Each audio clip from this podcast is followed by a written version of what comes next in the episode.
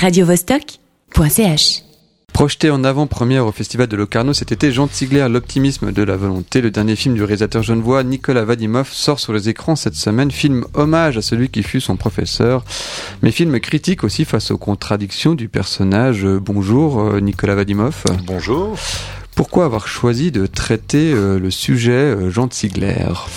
Alors, je dois dire que ce n'est pas un choix euh, délibéré de ma part au départ, c'est une proposition d'un producteur euh, vaudois qui s'appelle Emmanuel Jetta, qui assez étonnamment, après avoir produit deux films sur des figures musicales, à savoir Youssoundour et Gilberto Gil, mm cherchez le, rapport, hein, euh, s'est dit qu'il avait envie qu'un film sur Jean Ziegler, je sais pas, Jean Ziegler, son œuvre, ses combats, existe. Voilà. il pensait plutôt au départ, je pense, s'atteler à au livre Destruction massive, qui est un livre de Jean Ziegler qui parle de, de la fin dans le monde, ce que lui appelle le massacre organisé. Et euh, assez naturellement, parce qu'il savait que je le connaissais, que ça faisait deux ans d'ailleurs qu'on se, se, rencontrait par hasard aux rencontres photographiques de Arles, où sa femme aime bien aller. Mhm. Et on avait des discussions assez passionnées, euh, assez véhémentes parfois. Et puis donc, euh, il m'a proposé de faire ce film. Euh, et puis j'ai mis un bon moment avant d'accepter parce que je voulais être sûr de trouver la, le bon dispositif qui puisse permettre la bonne distance critique. Alors c'est la question la distance critique justement parce que quand on quand on connaît le personnage, ça a été euh, ton professeur, je crois, il y a pas mal d'années, j'imagine. Non, juste juste en fait pas pas si longtemps que ça. Euh, j'ai fait une année de Sciences Po avant d'aller faire mon école de cinéma à Montréal. D'accord. Et dans le cas de cette année de sciences politiques à Genève, il y avait un, un séminaire que Jean Ziegler euh, euh, dirigeait mhm. sur les mouvements armés de libération. C'était court, mais c'était très intense. D'accord. Est-ce que c'est dur alors de, mettre cette distance critique si on connaît le personnage puis on doit quand même tourner un film sur lui euh, et donc garder une certaine objectivité? Oui, ce qui était surtout compliqué, c'était à la fois, je dirais, oui, de rendre de rendre hommage dans le sens où je pense que la plupart de ces de ces combats sont font sens ont fait sens. Euh, certains ont, été démontrés, comme notamment son combat euh, contre l'opacité des, des, banques suisses. Euh, qui lui a valu pas mal d'ennuis. De, hein. Qui lui a valu beaucoup d'ennuis, mais qui étonnamment, 25 ans plus tard, on se dit qu'il avait un peu raison avant tout le monde. Mhm. Ou ces combats, encore aujourd'hui d'ailleurs, contre les trusts agroalimentaires, je pense qu'ils sont définitivement légitimes. Et puis, il y a aussi ces, ces accointances euh, qui ont duré un peu trop longtemps avec d'anciens camarades révolutionnaires devenus chefs d'État puis dictateurs totalitaires dont il s'est peut-être trop longtemps accommodé.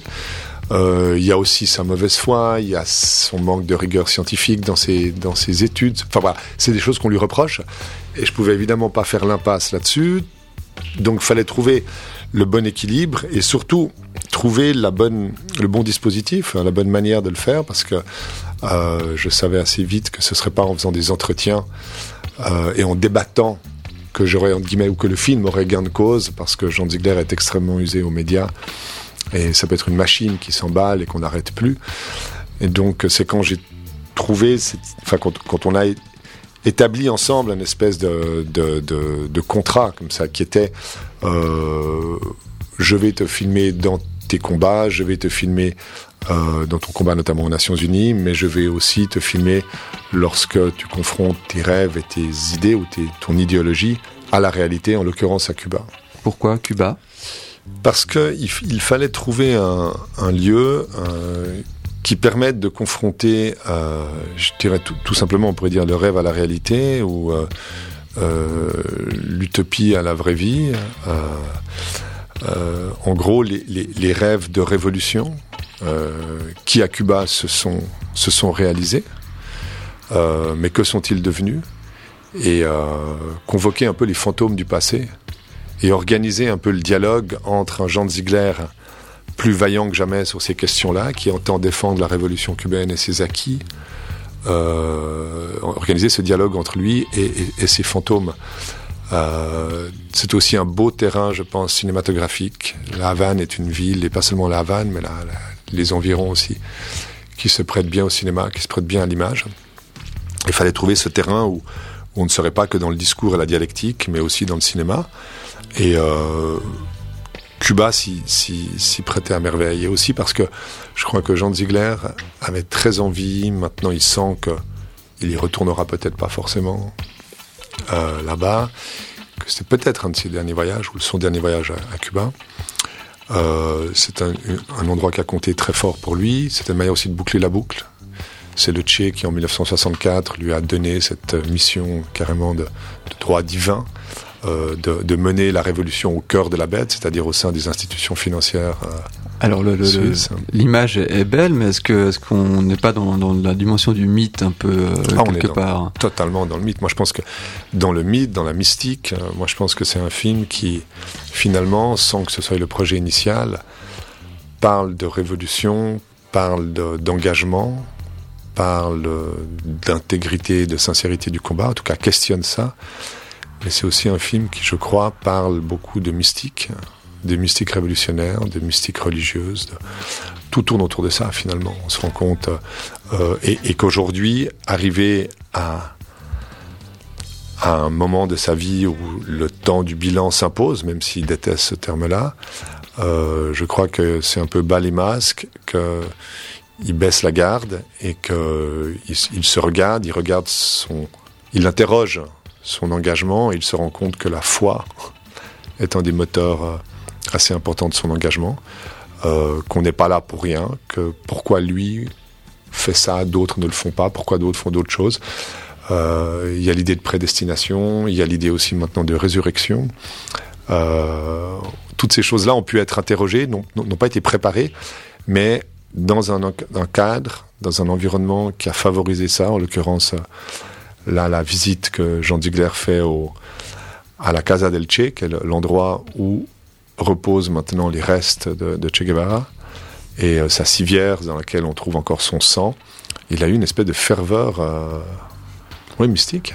Alors il y, a le, il y a le mythe du Che Guevara, il y a le mythe de John Ziegler. Quelque part, ce film sert aussi euh, à le mystifier, puis à le démystifier. Euh, le, voyage à Cuba, c'est une manière aussi de le confronter à une réalité, euh, peut-être aussi d'une révolution cubaine qui a qui a pas tourné si, si bien que ça. Enfin, c'est un film aussi en, demi-teinte. Hein. Quel, quel est au final le, bilan de, de, ce voyage pour lui? Comment comment il se situe par rapport à cette révolution cubaine?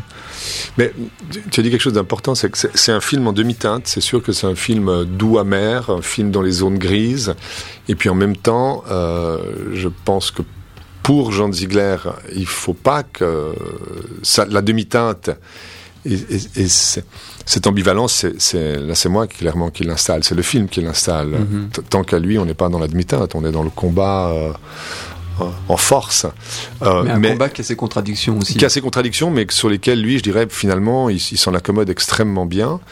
Euh, moi, j'aimerais j'ai un regard en demi-teinte, mais j'aimerais surtout pas que ce soit non plus un regard désabusé, parce que je pense que ce qui est intéressant, en tout cas, pour moi, dans ce film, ce que, ça m'a apporté, c'est pour ça que le, le film s'appelle L'optimisme de la volonté. Pour moi, c'était très important qu'on lui donne ce titre, même si c'est un titre un peu, un intello et pas forcément extrêmement commercial. C'est vrai qu'on dirait presque un livre de Jean Tigler avec, un sous-titre derrière. C'est ça, mais c'est une phrase d'Antonio Gramsci qu'il a écrit euh, dans ses lettres de prison en 1924. Donc ça fait déjà un moment qu'on se pose des mhm. questions en ces termes-là.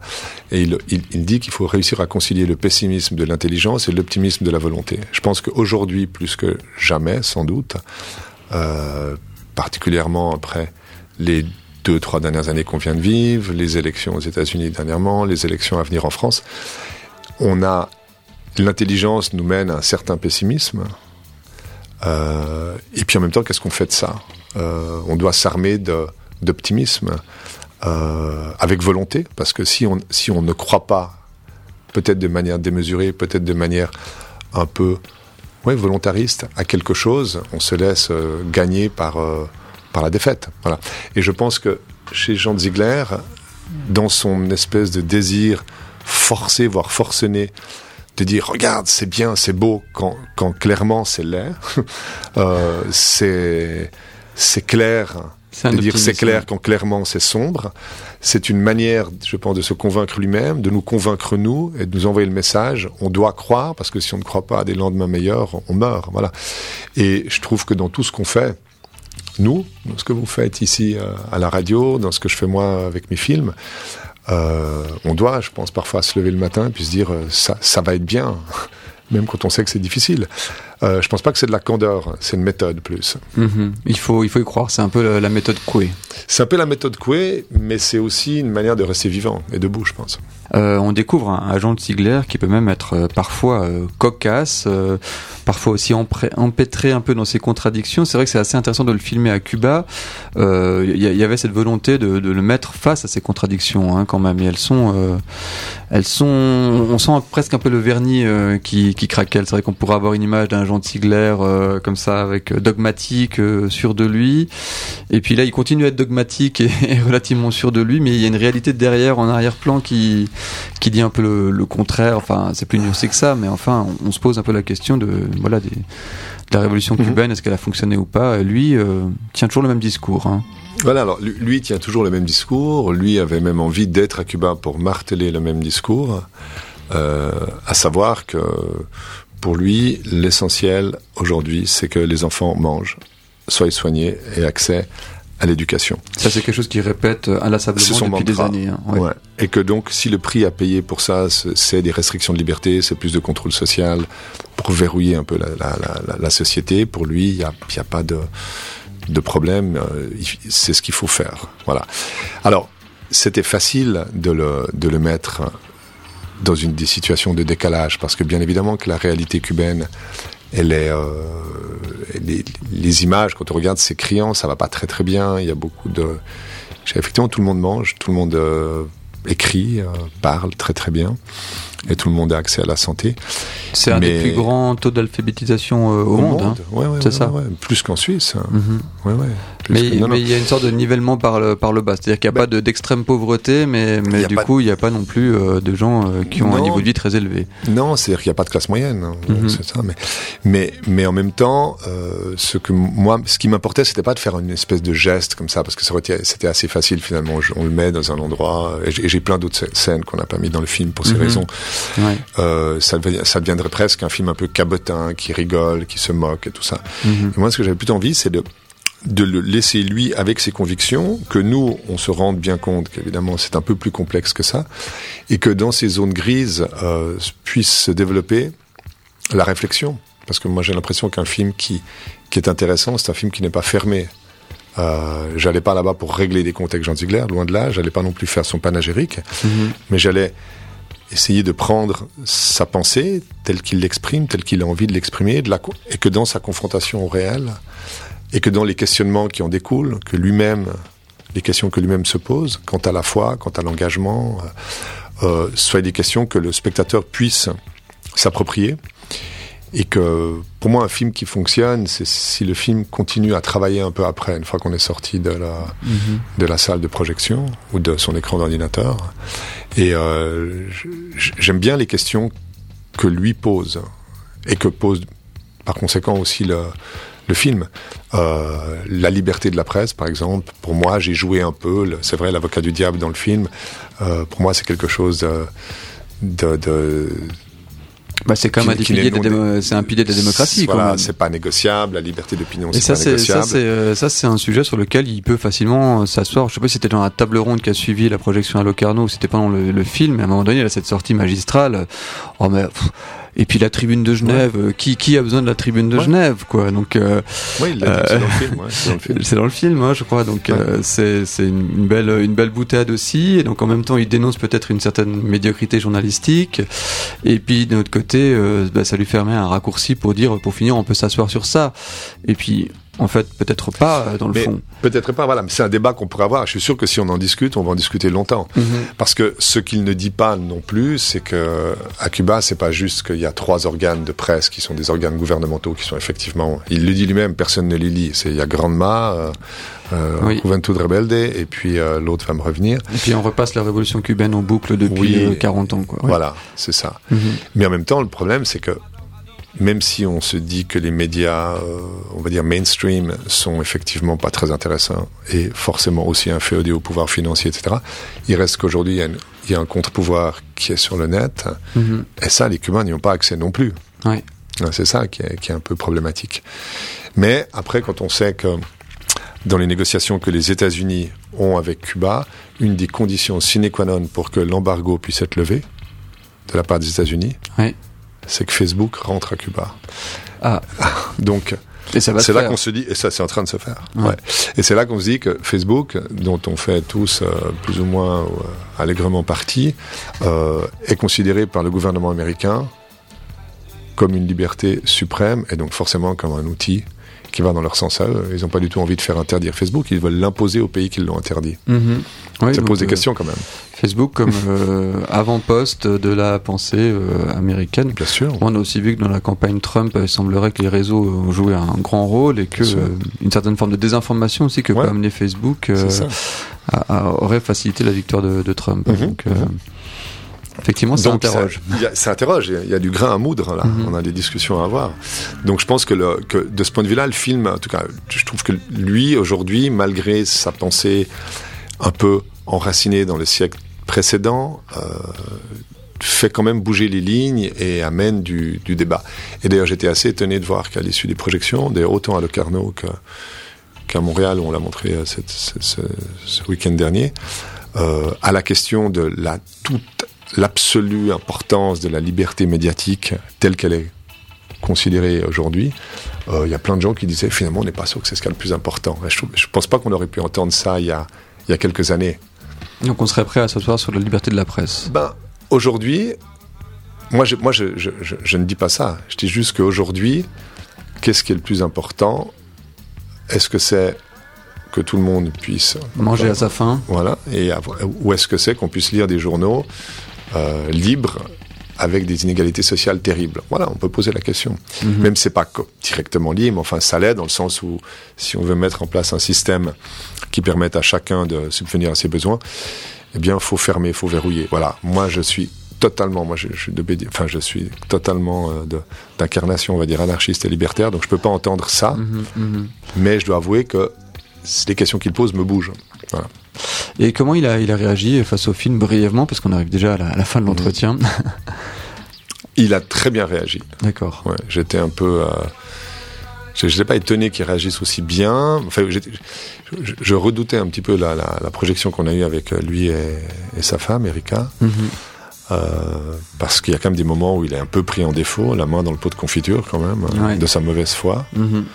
Et puis euh, non, il a trouvé, je crois que ça fait partie de, de- ça fait partie un peu de, de, de cette image qu'il a, je pense, envie de donner maintenant, avec plus de failles, plus de doutes, plus d'humanité finalement. Plus d'humanité pour, pour finir, euh, ça, ça, ça le sert aussi quelque part. je pense. Ça le rend plus humain. Il est plus euh, humain. Ouais. Ça participe à la, au mythe. Mhm.